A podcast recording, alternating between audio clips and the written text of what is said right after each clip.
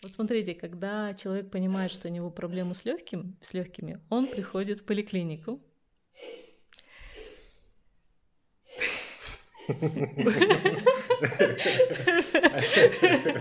Все-таки он дошел до нашего кабинета и накашлял. Добрый день, меня зовут Светлана Ромашкина, я главный редактор сайта «Власть». Сегодня мы записываем вторую серию подкаста о медицине «Койко-место». У нас в гостях пульмонолог, доктор медицинских наук, заведующий научно-исследовательской лабораторией здоровья и окружающей среды при Казну имени Альфараби Денис Владимирович Винников. Спасибо вам за то, что вы нашли время встретиться с нами. Вам спасибо. А для наших слушателей хочу сказать, что Денис Винников вместе с коллегами проводил исследования по поводу влияния а, вредных частиц на людей, которые работают на свежем воздухе. Это торговцы, охранники, рабочие. Об этом была публикация у нас на сайте под названием «Зимой не бывает чистого воздуха». Но мы еще поговорим об этом. Но пока что мне хотелось бы задать вопрос в целом о профессии пульмонолога. Когда человек понимает, что у него проблемы с легкими, он приходит в поликлинику, его направляют к терапевту, дальше терапевт отправляет его на рентген или флюорографию и назначает лечение. В каком случае имеет смысл идти к пульмонологу? Пульмонологическая служба в нашей стране, к сожалению, не имеет единого координационного центра, поэтому я с самого начала хотел бы отметить, что пульмонологическая служба а, в нашей стране требует огромного количества усилий для своего совершенствования, и одним из компонентов правильного, эффективного менеджмента, если можно так выразиться, пациентов, служит система направления. И вот система направления пульмонологических пациентов у нас во многом страдает. Во всем мире принят такой а, стандарт, что пациент а, при возникновении респираторных жалоб, это в первую очередь жалобы на кашель, одышку или мокроту, обращается к а, врачу самого широкого профиля, то есть к врачу общей практики или семейному врачу. И уже этот специалист назначает пробное лечение, и он принимает а, решение о том, необходима ли консультация пульмонолога. Дело в том, что пульмонолог во всех странах мира – это а, высокообразованный, высококвалифицированный, я извиняюсь, специалист, который обладает широким кругом компетенций. Например, он должен самостоятельно выполнять спирометрию, бронхоскопию и так далее. Поэтому направление всех пациентов с кашлем, мокротой, одышкой сразу к пульмонологу является, конечно, э, э, неэффективным а, способом траты денег, ресурсов и времени высококвалифицированного специалиста. Поэтому система во всем мире работает так. Если пациент э, наблюдается и лечится у врача общей практики, но, его симптомы респираторные не проходят, эм, улучшение не наступает, несмотря даже на отдельные назначенные виды обследований, такие как, допустим, мокрота, анализ мокроты или спирометрия или рентген, то в таком случае специалист принимает решение о том, что необходима консультация пульмонолога. Но э, также я хотел бы особо отметить, что в структуре пульмонологической помощи есть три заболевания, э, которые являются лидерами списка. То есть абсолютное большинство нагрузки работы пульмонологических отделений или специалистов – это вот эти три болезни. Это хобл, хроническая обструктивная болезнь легких, это астма и это пневмония. Остальные заболевания, э, такие, скажем, как редкие заболевания органов дыхания или поражение респираторного тракта при системных заболеваниях занимают гораздо меньшую, скажем так, долю. И поэтому э, пульмонолог, э, высококвалифицированный специалист, вообще-то занимается именно теми случаями, которые не поддаются лечению, скажем, вот эти три заболевания в практике э, врача общей практики. И э, если есть сочетанная патология, то есть если эти заболевания сочетаются с болезнями сердечно-сосудистой системы, не достигается контроль, не получается достичь э, ремиссии заболевания, то в таком только случае пациент должен идти к пульмонологу. Но вообще тенденция во всем мире такая, что сейчас астма и хобл должны лечиться на первичном уровне, контроль должен достигаться на первичном уровне в условиях а, поликлиники и э, сферы деятельности врача общей практики. И только лишь тяжелые случаи, как астма, так и хобл, сочетание с другой какой-то серьезной патологией, какие-то э, про, э, проблемы у пациента, которые мешают лечению, социальные, может быть, вопросы, медицинские какие-то вопросы, только в таком случае пациент направляется в пульмонолог. Понятно. Обычно терапевт направляет, вот как я вам говорила, на рентген или флюорографию, делается всего один снимок, такой контрольный, да? И насколько этих исследований достаточно при, вот, при обычном бронхите или при пневмонии? Любое медицинское вмешательство, в том числе и диагностическое исследование, имеет свои показания. Рентген делается не всем, делается только при наличии четких противопоказаний. И эти показания регламентированы клиническими протоколами по каждому отдельному заболеванию. Допустим, если у пациента врач подозревает пневмонию, то в таком случае рентген, рентгенография органов грудной клетки в прямой и боковой проекции, это два снимка, это обязательный метод для верификации диагноза. В других случаях, допустим, при хроническом бронхите или хронической обструктивной болезни легких, рентген совершенно не обязателен. Он необходим по показаниям, допустим, для исключения сопутствующей патологии или возможных осложнений или если врач подозревает, что есть какое-то еще и другое заболевание органов дыхания. Только в таком случае назначается рентгенография. И вопрос здесь даже не столько в том, что большая лучевая нагрузка, чего так панически боятся наши пациенты. Это вообще отдельный разговор. Цифровая рентгенография, в том числе органов грудной клетки, это совершенно безопасное исследование. И в год можно выполнять большое количество исследований, э, такое, такое определенное количество исследований совершенно не превышает естественной, разрешимой, скажем так, дозы облучения. Но тем не менее, так как проведение рентгенографии требует работы э, дорогого оборудования, затрат электроэнергии, интерпретации снимков, то есть затрат, трудозатрат со стороны специалиста и так далее, то у каждого метода есть свои э, определенные четкие показания. Их нельзя применять или назначать, когда кому-то вздумается. И вот в этой связи я бы хотел немножко остановиться, допустим, на таком методе, как УЗИ.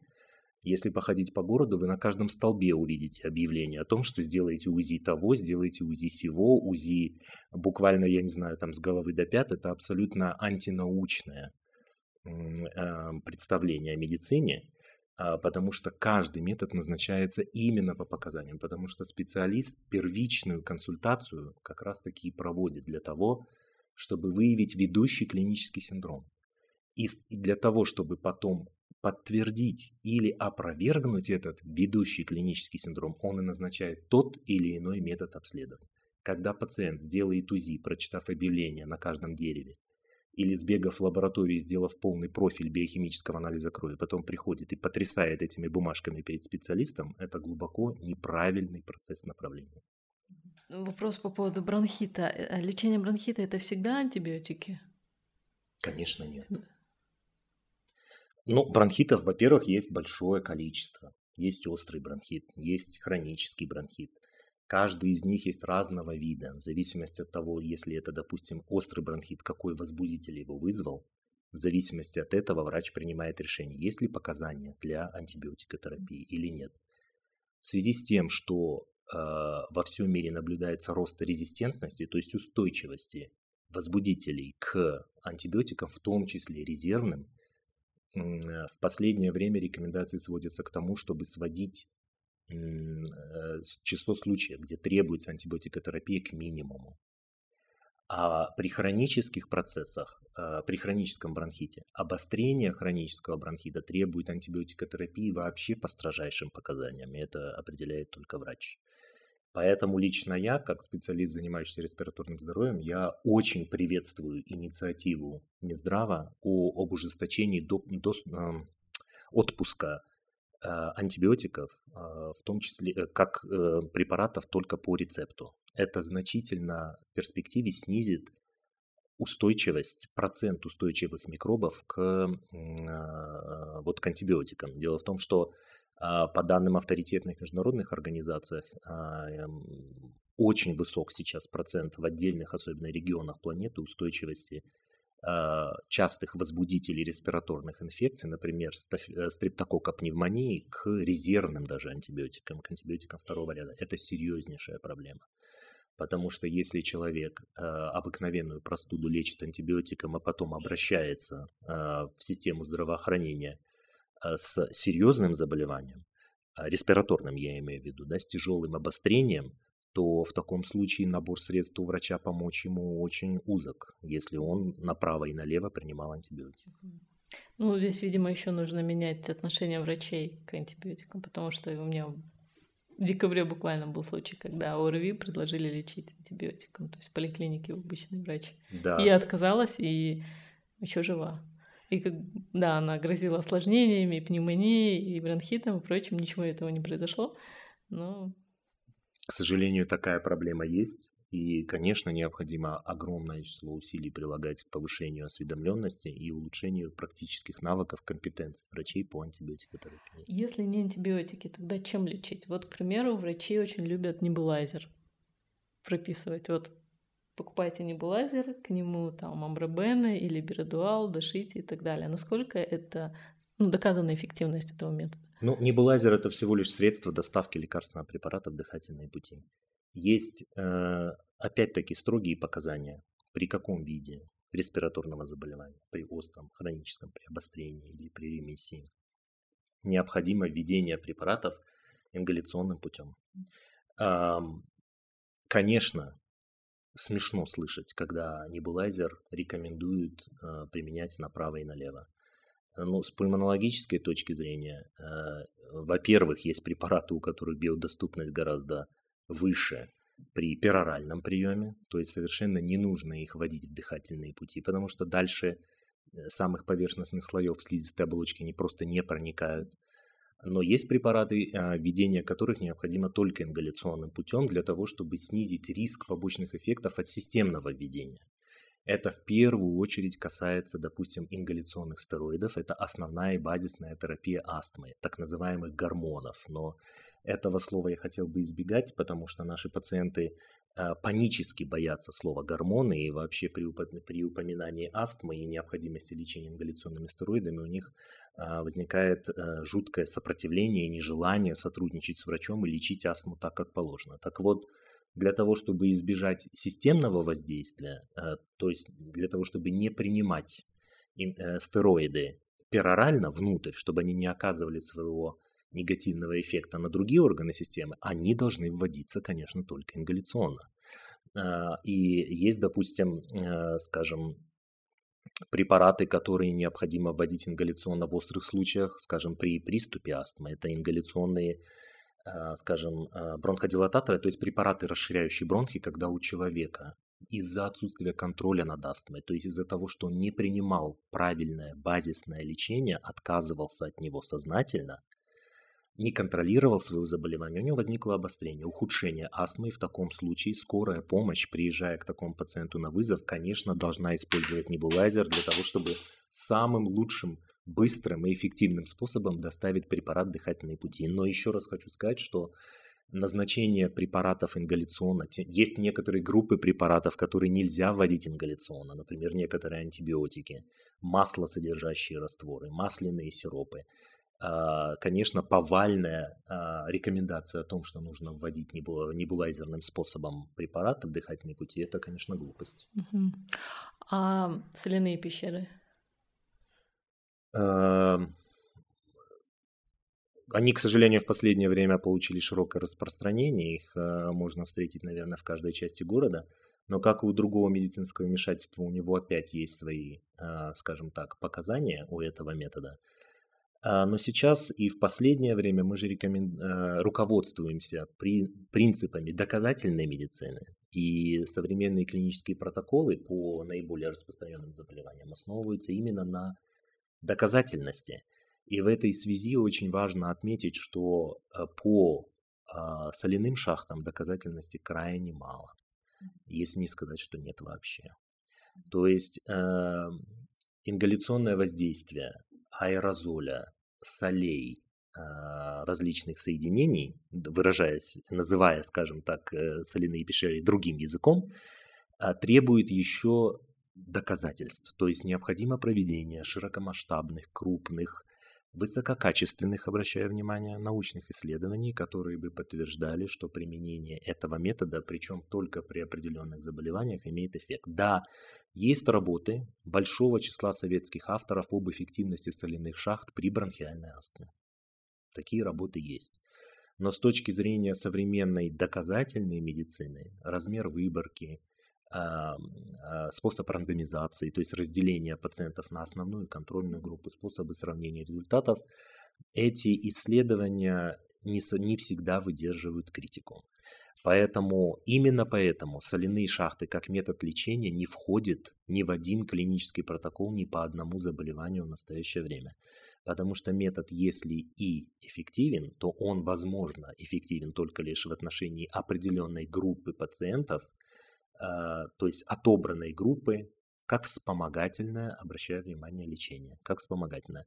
И э, хорошо, что вы упомянули соляные шахты, потому что это даст мне возможность еще раз напомнить э, больным с бронхиальной астмой, которые отвергают эффективное и доказанное лечение и бегают по специалистам в поисках какого-то э, средства, которое их избавит от заболевания, которым они панически боятся, в поисках панацеи. Например, вместо того, чтобы регулярно применять ингаляционные стероиды как положено, для того, чтобы подавлять это специфическое воспаление в дыхательных путях, они бегают в поисках, я не знаю, какого-нибудь там эликсира из каких-нибудь экзотических фруктов или животных, и сюда же относятся соляные шахты. Понимаете, проблема в том, что люди вместо того, чтобы принимать стероиды, бегают по соляным шахтам, а лечение астмы они не получают. Соляная шахта – это не лечение бронхиальной астмы, это вспомогательный способ – поддержания или удержания э, ремиссии, если можно так выразиться. Ну, каждый человек, который сталкивался с, с бронхитом или с пневмонией, он э, покупал иммуномодуляторы. Да? Это очень популярный, популярный препарат для лечения. Вот насколько это тоже эффективно? Иммунитет – это настолько сложная система, по большому счету мы о ней вообще ничего не знаем. И э, препараты, которые у нас называются иммуномодуляторами, с точки зрения доказательной медицины, эффект, эффекта никакого не имеют. Их эффект ничем не отличается от плацебо.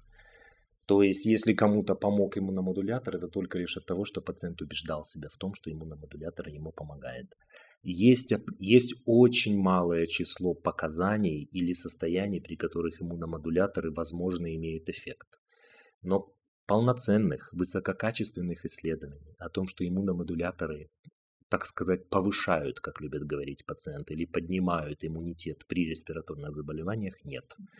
То есть это при болезнях органов дыхания, это абсолютно бессмысленная трата денег, а более того, ведь э, целью является не навредить себе, и еще нужно доказывать, насколько безопасны эти препараты в свете того, что эффективности для а, лечения болезней органов дыхания они не имеют. И, наверное, я повторюсь, если скажу, что бегая за иммуномодуляторами и прочей панацеей, пациенты, к сожалению, упускают из вида необходимость базисной, настоящей терапии, как астмы, так и хронического бронхита. Например, при астме это ингаляционных стероидов, при хроническом бронхите это длительно действующий бронходилататор, то есть препаратов, расширяющих бронхи. Я не зря акцентирую на этом внимание столь эмоционально, потому что постоянно, буквально ежедневно видишь пациентов, которые годами страдают этими заболеваниями, и вместо вот того, чтобы получить грамотную консультацию, безукоризненно следовать рекомендациям о приеме э, препарата ингаляционного стероида, они бегают и куда только не ездят, и в какие горы они только не попадают, и в какую шахту они не залезают, э, для того, чтобы, как так сказать, избавиться от заболевания. А надо было просто лечить заболевание свое тем, чем рекомендовал грамотный, конечно, специалист. Вот при хроническом бронхите как часто нужно посещать врача? Вот человек знает, что у него хронический бронхит, и мы его поставили. То есть он э, должен раз в год как-то показываться, да, или при, ослож... при изменении самочувствия? Тенденция, которая существует в последние десятилетия, это о том, что э, достичь контроля как над хроническим бронхитом и над астмой, так и над астмой можно в условиях первичного звена, то есть даже нет необходимости в консультации пульмонолога, мы приходим к тому, что эти заболевания имеют все более и более легкую форму. То есть, если пациент правильно следует всем рекомендациям врача, участвует в реабилитационных программах, это легочная реабилитация, ответственно, хочу подчеркнуть, ответственно относится к своему здоровью, то течение этих заболеваний очень доброкачественное. Поэтому а, одним из показателей или критериев достижения контроля как над астмой, так и над хобл хроническим бронхитом является отсутствие а, обострений. Если обострения у человека нет, ему вообще не нужно ходить к врачу. А только при при хрони... допустим, если речь идет о хроническом бронхите или хобл, только при возникновении обострения, с которым пациент не может справиться сам, он должен отправиться к специалисту. А при астме, э, пройдя соответствующее высококвалифицированное обучение в так называемых школах астмы, э, пациент вообще даже при обострении астмы должен сам регулировать свое лечение, допустим, удвоить дозу ингаляционных стероидов для того, чтобы не нагружать систему здравоохранения, не стоять в очередях, не забивать с собой коридоры, так сказать, ограничивая доступ людей к помощи тем, кому она действительно нужна. И эм, астма, допустим, в последние годы считается заболеванием, где большую роль имеет так называемый эм, эм, самоменеджмент.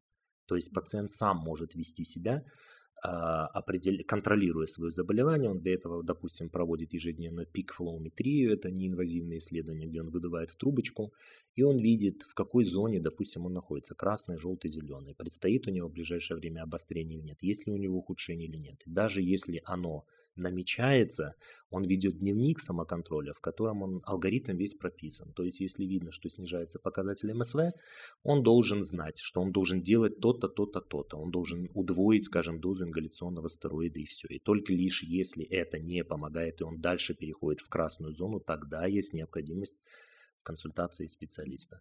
Но э, я еще хочу также заметить, что э, роль или участие пациентов и их ответственность в достижении контроля очень велика. А, она огромна, и пациенты этого недооценивают, а, недооценивают свою роль. Например, любой специалист, как пульмонолог, так и врач общей практики, настаивает на том, что пациент с хроническим бронхитом обязательно должен пройти ежегодную вакцинацию от гриппа. А, есть определен, помимо вакцинации от гриппа, есть определенные возрастные категории – и лица с определенными состояниями, которые должны пройти вакцинацию от пневмокока.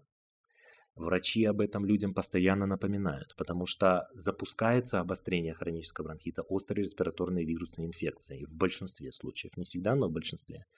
Поэтому, проведя ежегодную вакцинацию против гриппа, используя элементарные способы профилактики, там, не находиться в скученных местах, как можно чаще мыть руки с мылом, а, не контактировать с кашляющими людьми и так далее, люди же пренебрегают этими вопросами. Особенно это касается вопросов вакцинации против гриппа. Вы несколько раз упомянули хобл, хроническую обструктивную болезнь легких.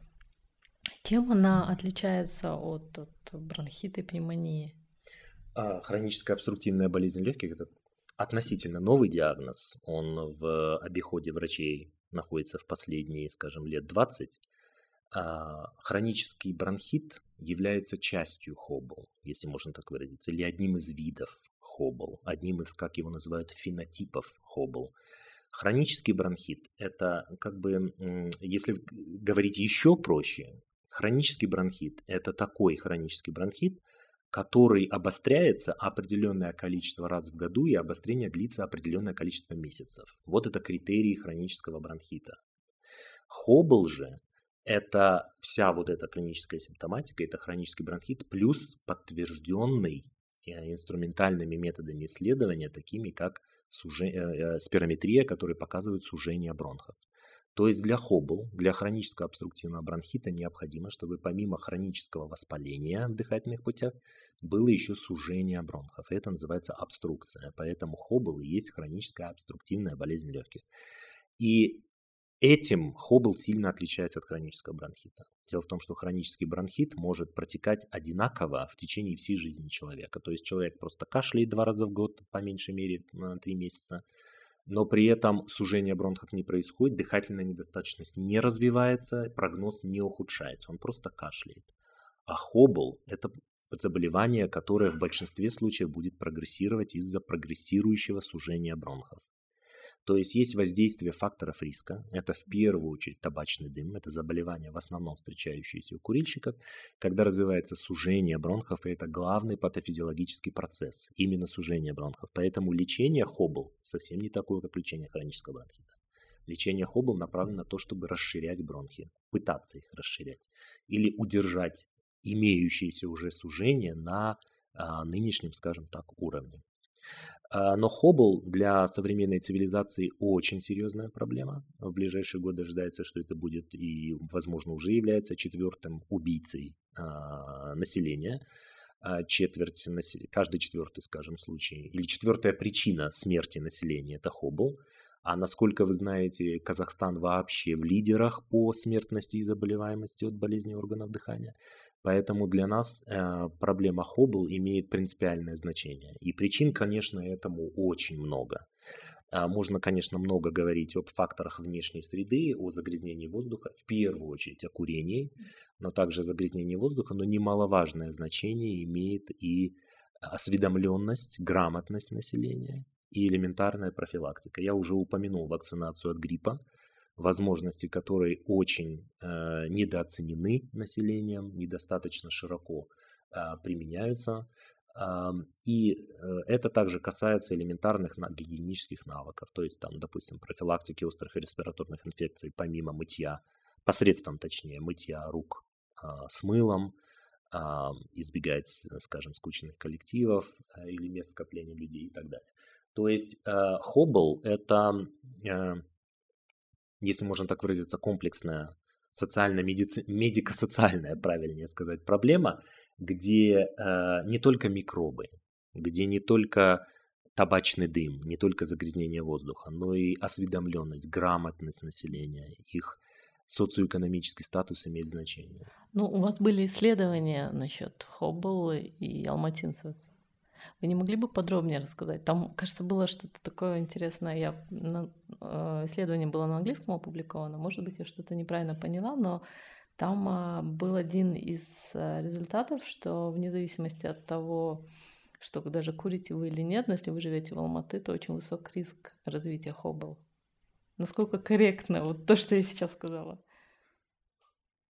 В отношении Хоббл во всем мире проводится гигантское число эпидемиологических исследований, именно клиника эпидемиологических, которые устанавливают величины рисков заболеть, а также иметь прогрессирующую форму заболевания, рисков умереть и так далее, в зависимости от интенсивности воздействующего фактора.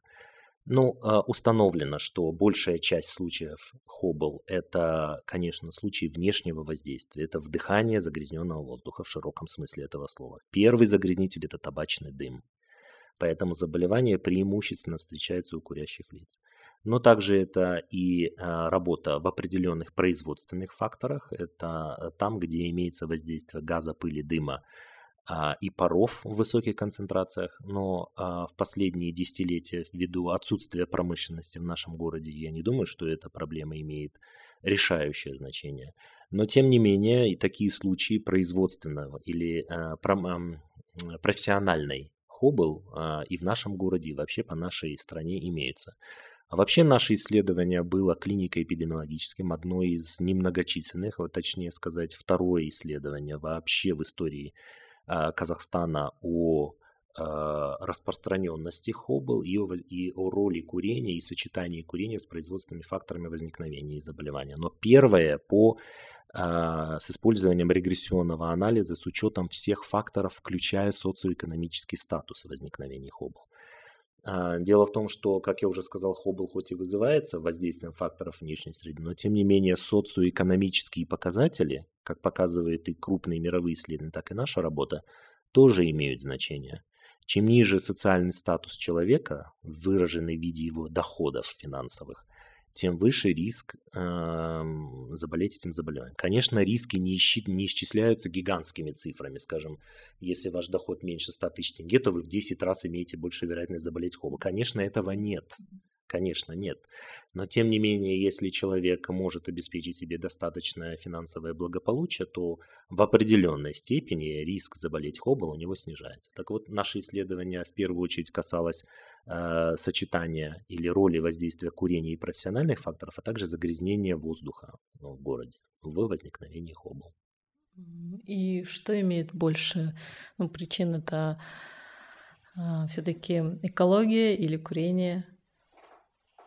А, конечно, э, курение, э, и это не только наши результаты. Э, курение по меньшей мере в два раза повышает вероятность развития хоббл, но при этом надо курить много лет, и хоббл вообще как диагноз у лиц моложе 40 лет не выставляется, он невозможен. Поэтому для того, чтобы заболеть хоббл, во-первых, надо несколько лет курить, определенное количество лет стажа курения надо иметь, но наша работа еще показывает, что вне зависимости от курения, то есть с коррекцией на курение, возникновение, работа в профессиональных условиях, работа в производственных условиях, где есть профессиональный фактор такой, как воздействие дыма, газа, пыли и пара, тоже повышает почти в два раза вероятность развития хоббл. Мы также пытались в нашем исследовании сравнить, отличается ли распространенность или выявить, отличается ли распространенность хоббл в районах города, а, э, где скажем так, загрязнения чуть больше, чем в тех районах, где загрязнения чуть меньше. Но это можно, во-первых, использовать или исследовать разными методами. Для этого существуют разные подходы. Но мы подобрали такой подход, что а, мы э, определили место жительства каждого участника исследования и э, разбили их на людей, живущих в первом ряду домов от большой дороги, во втором ряду домов от большой дороги, в третьем, четвертом и в пятом. То есть мы предполагали, что, скажем, люди, которые живут, вот буквально дом которых расположен на большой дороге, скажем, э, я не знаю, улица Наваи или там Мустафина, Рыскулова, Рыскулова и так далее, да. И люди, которые живут, скажем, в третьем-четвертом ряду домов от этой большой магистрали, отличается ли у них риск развития хоба? К сожалению, в нашем исследовании мы показали, что он не отличается, но мы находим этому объяснение. Дело в том, что у нас уровень загрязнения настолько высокий, что живете вы в первом или в пятом ряду от большой дороги, роли не имеет в уровнях загрязнения. Если бы у нас уровни загрязнения воздуха были всегда меньше ПДК, то тогда вот эти разницы между первым и пятым домом были бы значимые. А когда у нас превышение ПДК в несколько раз достигает 10 раз и более, то просто это не имеет никакого значения. Понятно. Но насколько хоббл опасен? То есть, если человеку больше 40 лет, он пришел в больницу, ему поставили хоббл, если он ничего не будет делать, он умрет в конце концов? Конечно. Ну, во-первых, мы все умрем, но эм, хоббл по определению это прогрессирующее заболевание. И этим оно отличается от простого хронического бронхита. При отсутствии лечения сужение бронхов постоянно прогрессирует. И человека при хоббл в основном беспокоит не кашель и не мокрота. Человека при хоббл беспокоит одышка. Но эта одышка возникает уже тогда, когда мы мало чем можем помочь. Одышка возникает тогда, когда сужение бронхов уже клинически значимо. То есть э, э, оно настолько сильное, что да, пациент может выполнять ежедневную активность какую-то, может даже ходить в спортзал и так далее, но он может замечать появление одышки только при выраженной, э, скажем так, физической нагрузке. И хоббл при отсутствии лечения, при отсутствии своевременной своевременного обращения за лечением, которое в первую очередь направлено на расширение бронхов, на использование бронходилататоров, всегда будет прогрессировать. А какие первые признаки, симптомы хоббл?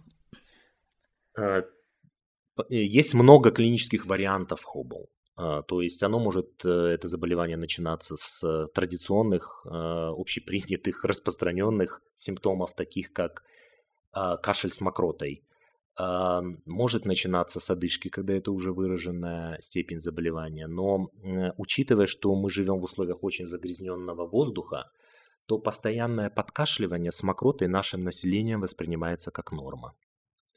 Поэтому э, люди с кашлем и с мокротой попадают к врачу достаточно поздно, когда этого кашля уже много и когда мокроты, количество мокроты значительное. Этим и коварен Хоббл, что обнаруживается уже на более поздних стадиях. И все скрининговые программы, эффективность которых определена в мире в клинике эпидемиологических исследованиях, направлены на то, чтобы суметь выявить Хоббл как можно раньше у наиболее перспективном, перспективной в этом смысле группы населения. То есть, если пациенту, грубо говоря, 72 года, а, и, конечно, там есть множественная кардиологическая сочетанная патология, гипертензия, и нарушение ритма и так далее, и у него есть хоббл, то в этом случае мы особо помочь этому пациенту не можем. А если это молодой мужчина, 42, 45, 48 лет, а, кормилец семьи, успешно работающий, но где-то связан с дымом, с пылью и так далее, разумеется, курящий, вот именно этот контингент, идеальный контингент э, пациентов, которым мы можем помочь. Потому что в этих условиях и в этом возрасте, и когда еще сохранена дыхательная функция, мы можем относительно стабилизировать хоббл, остановить его прогрессирование. Но эти пациенты к нам не попадают. Они ходят до последнего со своими симптомами. Работающие и курящие мужчины – это вообще специфическая психология, они не пойдут к врачу. Поэтому э, хоббл выявляется очень поздно. Но я не знаю ни одного человека, которому поставлен хоббл официально, то есть среди моих знакомых, а среди них много ипохондриков, которые часто ходят по больницам. Кто может сейчас поставить хоббл, э, это диагноз человеку? То есть это терапевт или это все-таки нужно идти к пульмонологу? Это диагноз, конечно, который выставляет э, в первую очередь терапевт. А, потребность консультации или в направлении к пульмонологу возникает только лишь по определенным показаниям. Это регламентировано клиническим протоколом по хоббл в нашей стране, который регулярно обновляется. И последняя его версия вышла, кстати, в 2019 году. Ну, это документ для специалистов. А, а объяснить то, что среди ваших знакомых мало больных с установленным диагнозом Хоббл, можно очень просто. Единственный инструментальный метод, золотой стандарт верификации диагноза, то есть подтверждения диагноза при Хоббл, это спирометрия, или спирометрия, или спирография, или ФВД, функция внешнего дыхания. К сожалению, спирометрическая система в нашей стране очень плохо налажена. То есть грамотную спирометрию вам могут сделать в единичных местах. Я уже молчу о регионах, но тем не менее мы э, проводим обучение специалистов по всей стране, пытаясь повысить качество проведения спирометрии а, специалистами. Э, мы надеемся, что за ближайшие годы мы сможем повысить уровень этой системы и наладить спирометрию так, чтобы она проводилась согласно единым стандартам Европейского респираторного общества, потому что исследование само по себе Э, в общем-то, простое, но оно требует высочайших критериев качества выполнения. И так как его на качественном уровне могут провести только единичные учреждения и интерпретировать, соответственно, результаты грамотно, то и выявляемость Хоббл находится на таком низком уровне. Для Хоббл, иными словами, или подводя итог всему вот тому, что я только что говорил, для Хоббл жизненно необходима высококачественная спирометрия, которая пока населению особо недоступна. Ну, в Алмате она доступна? Ее можно выполнить в определенных центрах, да, а, но в широком смысле население доступа к спирометрии не имеет. Потому что для того, чтобы говорить о том, что спирометрия – это рутинный метод выявления хоббл, доступный всем, для этого надо иметь в каждой из, сколько у нас там, 30 с чем-то поликлиник в городе, в каждой поликлинике необходимо иметь отдельный кабинет э, спирометрии с грамотным, самое главное, грамотно обученным специалистом, проходящим там ежегодное повышение квалификации по единым стандартам. Этого нет. Вы э, говорили о высокой смертности от легочных заболеваний в Казахстане, но я искала разную статистику, нашла очень такие странные цифры. Вот по Алмате 160 человек на 100 тысяч населения.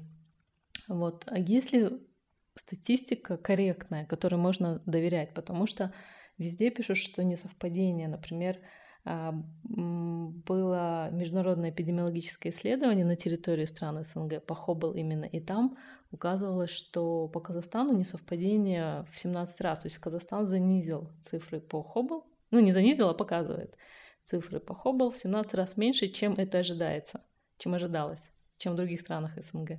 Вот э, мы много говорим об экологии и прочем, и мы пытаемся найти эти цифры, чтобы понять, сколько человек больны, сколько человек мы теряем из-за плохой экологии, сколько человек ежегодно умирает из-за того, что у нас нет свежего воздуха, может быть, нет здорового образа жизни там и так далее.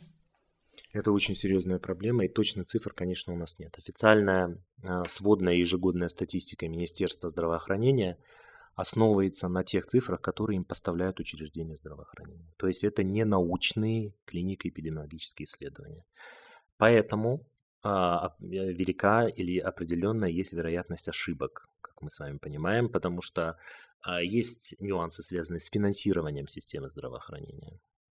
Есть заболевания, допустим, в, раз... Э, в профилактику или лечение которых вкладываются огромные суммы, поэтому можно ожидать, что врачи будут в итоге э, занижать количество таких случаев, чтобы оправдать суммы, вложенные, скажем, в реформу здравоохранения по этой системе. Исследование, которое вы упомянули, где цифра фигурирует 17 раз, это а, клиника эпидемиологическое исследование, похожее на наше, которое провела одна э, наша коллега в городе, и оно касается не смертности.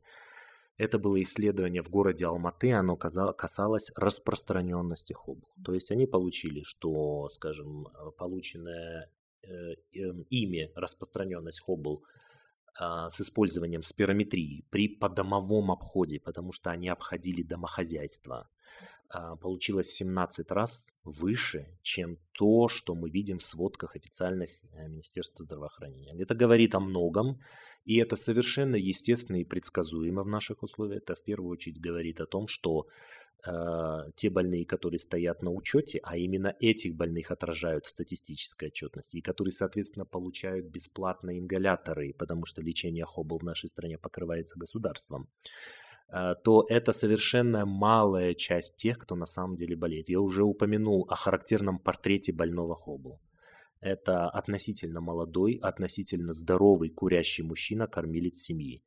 И вот в этих отчетах Министерства здравоохранения ни одного такого человека нет, потому что в этих цифрах, которые мы видим в отчетах, это бабушки 80-летние, которые стоят на учете, которые приходят за ингаляторами и так далее. И наши исследования, э, которое было опубликовано вот в конце года 19 в International Journal of COPD, это тоже клинико-эпидемиологическое исследование, похожее на то, что вы упомянули, и мы получили те же самые цифры. Распространенность у нас а, под 5,9% в целом, среди лиц старше 40 лет, если оценивать чуть побольше, и гораздо больше среди мужчин под 10% в сравнении с женщинами.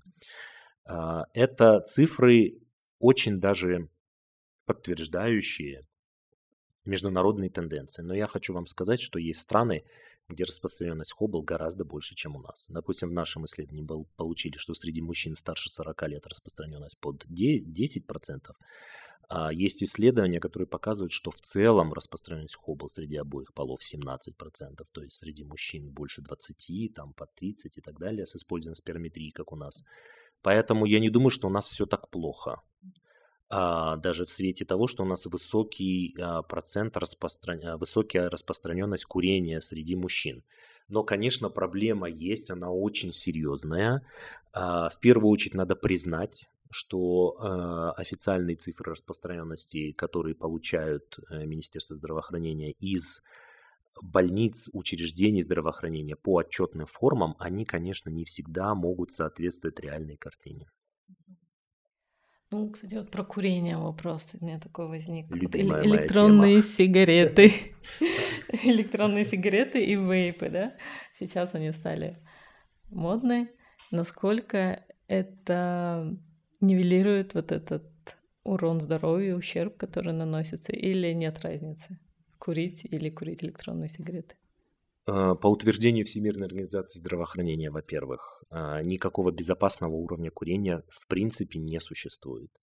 То есть, если человек курит одну сигарету в неделю, он наносит себе вред, конечно, не такой, как при курении 30 сигарет в день, но тем не менее вред для здоровья есть это раз. То есть вот первое, что надо всем усвоить в обществе, это что никакого безопасного курения не существует. Никаких безопасных кальянов, якобы от того, что дым проходит через водную среду, не существует. Потому что есть исследования, показывающие, что концентрация угарного газа при курении кальянов 40-50 раз превышают концентрации, получаемые при курении сигарет.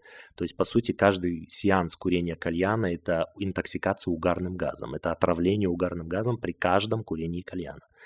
Если говорить об электронных сигаретах, то, конечно, как вы знаете, там нет процесса горения. При работе электронной сигареты ничего не сгорает.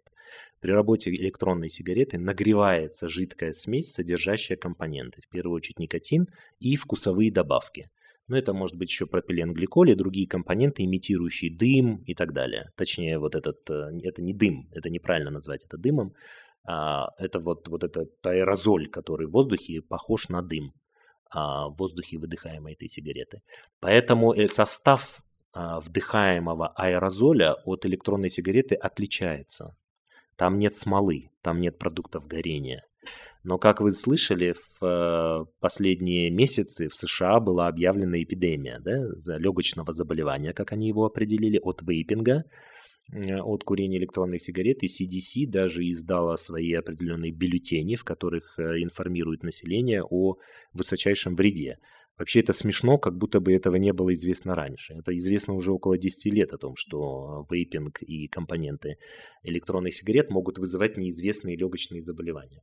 Поэтому все вот эти попытки э, перейти на электронные сигареты для того, чтобы бросить курить, или перейти на электронные сигареты для того, чтобы якобы себе не вредить и так далее, это все э, это сказки, которые под собой не имеют никакой научного обоснования. Понятно. Грустная новость для курильщиков. А у меня еще вопрос по такой. Вы живете в Алмате, к примеру, в Алматы. Или в другом крупном городе Казахстана, там возьмем Тимиртау, Каменогорск, столицу. Что нужно делать, чтобы не столкнуться с пульмонологом в кабинете? Чтобы не заболеть респираторным да. заболеванием. Вы знаете, для того, чтобы ответить на этот вопрос, вообще даже не надо быть медиком. Для того, чтобы не заболеть респираторным заболеванием, надо просто э, вести элементарную профилактику. В первую очередь не курить, стараться дышать чистым воздухом, заниматься активно физически, прививаться против гриппа, в определенном возрасте и при определенных состояниях привиться от пневмококковой инфекции, избегать э, контакта с а, лицами с острым респираторным вирусным заболеванием, то есть распространяющим а, инфекцию. А, и все. Это все очень просто. Есть, конечно, заболевания респираторные, которые имеют под собой еще и генетическую основу. Есть определенный дефект генетический, который может способствовать развитию особенно тяжелых форм Хоббл, так называемой его эмфизематозной формой, не, хронич... не бронхитической формой, когда а, а, а, основная, основ, основное клиническое течение напоминает хронический бронхит, а эмфиземы, когда э, есть постепенное и быстрое, причем повышение воздушности легких. Да, есть дефекты. Например, дефект, э, так называемый дефицит альфа-1 антитрипсина. Это такой э, фермент, а, в легочной системе, который, а, дефицит которого приводит вот к нарушению баланса между проте, протеолизом и антипротеолизом. То есть, иными словами, из-за генетического дефекта у человека легкие разрушаются, если можно так сказать. Но это происходит уже и с раннего возраста. Есть, конечно, другие генетические заболевания, например, муковисцидоз, возможно, вы об этом слышали. Да, он сразу развивается в раннем возрасте, там ничего не сделаешь против генетики, но если только не CRISP-технология дойдет, редактирование генов дойдет до такого уровня, что можно будет это исправить, да? А в остальном, а, если заболевание имеет внешние причины, респираторные заболевания, то есть э, факторы внешней среды имеют наибольшее значение, то надо просто сделать так, чтобы эти факторы внешней среды на человека не действовали или в минимальной степени воздействовали, и все. Ну, периодически бывает, что таки проходят новости, и в Фейсбуке знакомые пишут об этом, что человек болел, как-то плохо себя чувствовал, а потом раз внезапно умер, умер от пневмонии. Вот почему так часто как-то не обращают на нее внимания и доводят до осложнений? Это проблема первичного какого-то звена, то есть это возможно, что это сам человек вовремя не пришел или что врачи могли проморгать. Я хочу вам напомнить о том, что в начале 20 века абсолютное большинство людей умирало от инфекционных заболеваний. Благодаря успехам вакцинации, благодаря а, повышению уровня жизни, люди совершенно забыли вообще-то, что их в основном убивало и убивает. Инфекционные заболевания – это очень серьезная проблема. И несмотря на вспышку этого страшного китайского вируса сейчас, грипп остается одним из убийцей, убийц человечества. Мы почему-то все забыли о том, что сотни тысяч людей в год умирает по всем странам мира от элементарной гриппозной пневмонии. Поэтому э, все эти вопросы об э, вирулентности, то есть э, агрессивности, другими словами, инфекционных возбудителей остались и никуда не делись. А, люди будут, к сожалению, болеть пневмонией, болеют и будут болеть пневмонией. А, есть факторы, которые, конечно, значительно отягощают течение пневмонии. А, это какие-то разные виды иммунодефицитов, или приобретенный, или врожденный иммунодефицит, ВИЧ там, и так далее, какой-то сильнейший, возможно, стресс. А, но, тем не менее, пневмония – это вообще-то заболевание, которое в последние десятилетия, благодаря эффективным антибиотикам. Это амбулаторное заболевание, которое лечится даже во многих случаях, если это не госпитальная пневмония, она лечится на амбулаторном уровне. Но вот мы с вами говорили об антибиотиках, как раз-таки широкое распространение, рас, да, распространение повального э, применения антибиотиков при малейшей простуде, это, конечно, тот фактор, из-за которого кто-то потом внезапно, как вы сказали, умрет от пневмонии часть этих случаев, так называемой внезапной, э, вот, молниеносной формы пневмонии, когда человек на фоне полного здоровья вдруг умирает от пневмонии, она, часть этих случаев как раз обусловлена э, тем, что э, вот люди вот так вот безалаберно, э, безответственно используют антибиотики по любому случаю. Но полностью прогнозировать эм, насколько пневмония будет агрессивна, какой вид возбудителя пневмонии, их же очень много, будет агрессивен, кто кого убьет, а, скажем так, да, а, современное состояние науки, конечно, не может. Но меры профилактики а, с точки зрения общественного здравоохранения позволяют снизить риск заболеть и умереть от пневмонии значительно. Спасибо на этой хорошей ноте закончим. Вам спасибо. Спасибо вам за беседу. Вы слушали подкаст «Койко-место». С нами был пульмонолог, доктор медицинских наук, заведующий научно-исследовательской лабораторией здоровья и окружающей среды при КАЗНУ имени Альфараби Денис Винников. До новых встреч и будьте здоровы!